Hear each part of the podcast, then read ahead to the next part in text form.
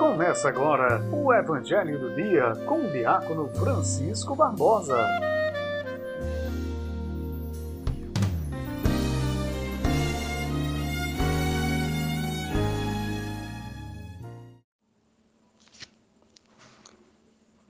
Terça-feira, 11 de janeiro.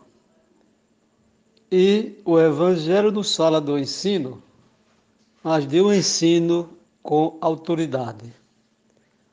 Amados irmãos e irmãs, em nosso Senhor Jesus Cristo, paz e bem, bom dia.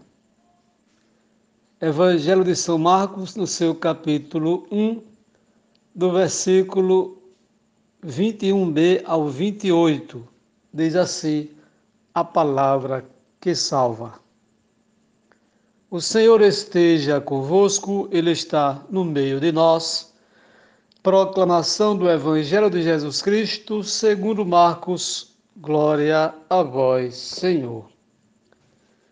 Estando com seus discípulos em Cafarnaum, Jesus, num dia de sábado, entrou na sinagoga e começou a ensinar.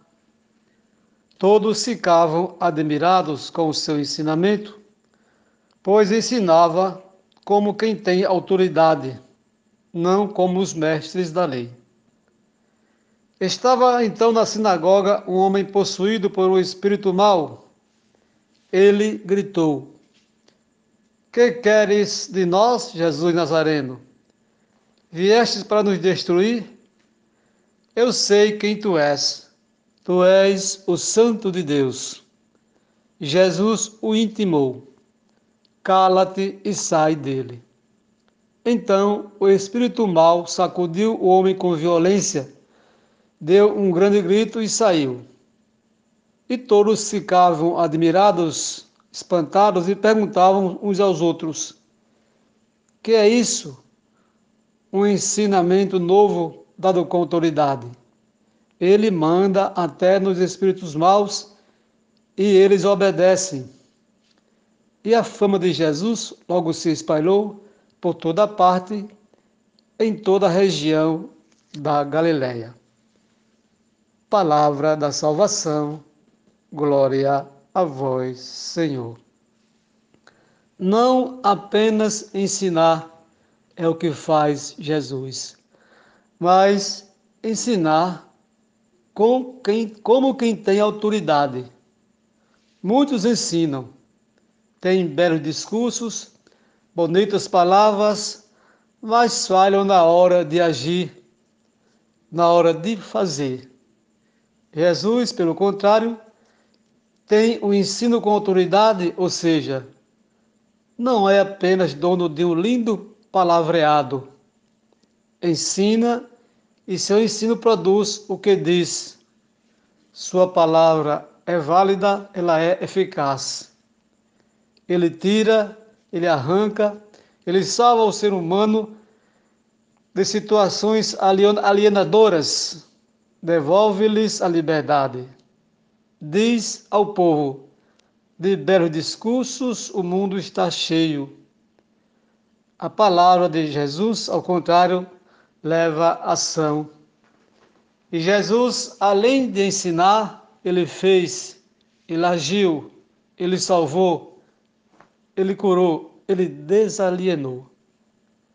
Desde o batismo de Jesus, ele se defronta com o adversário, ou seja, ele quer impedir o que Jesus iniciou naquele momento. Quem? O adversário de Jesus.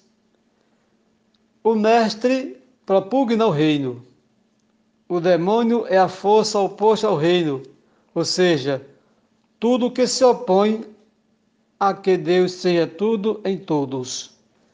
Quem for contrário a isso, pode sim ser chamado de demônio, ou agente demoníaco. Na mentalidade judíaca da época, o demônio adquire personalidade própria, como anjo decaído.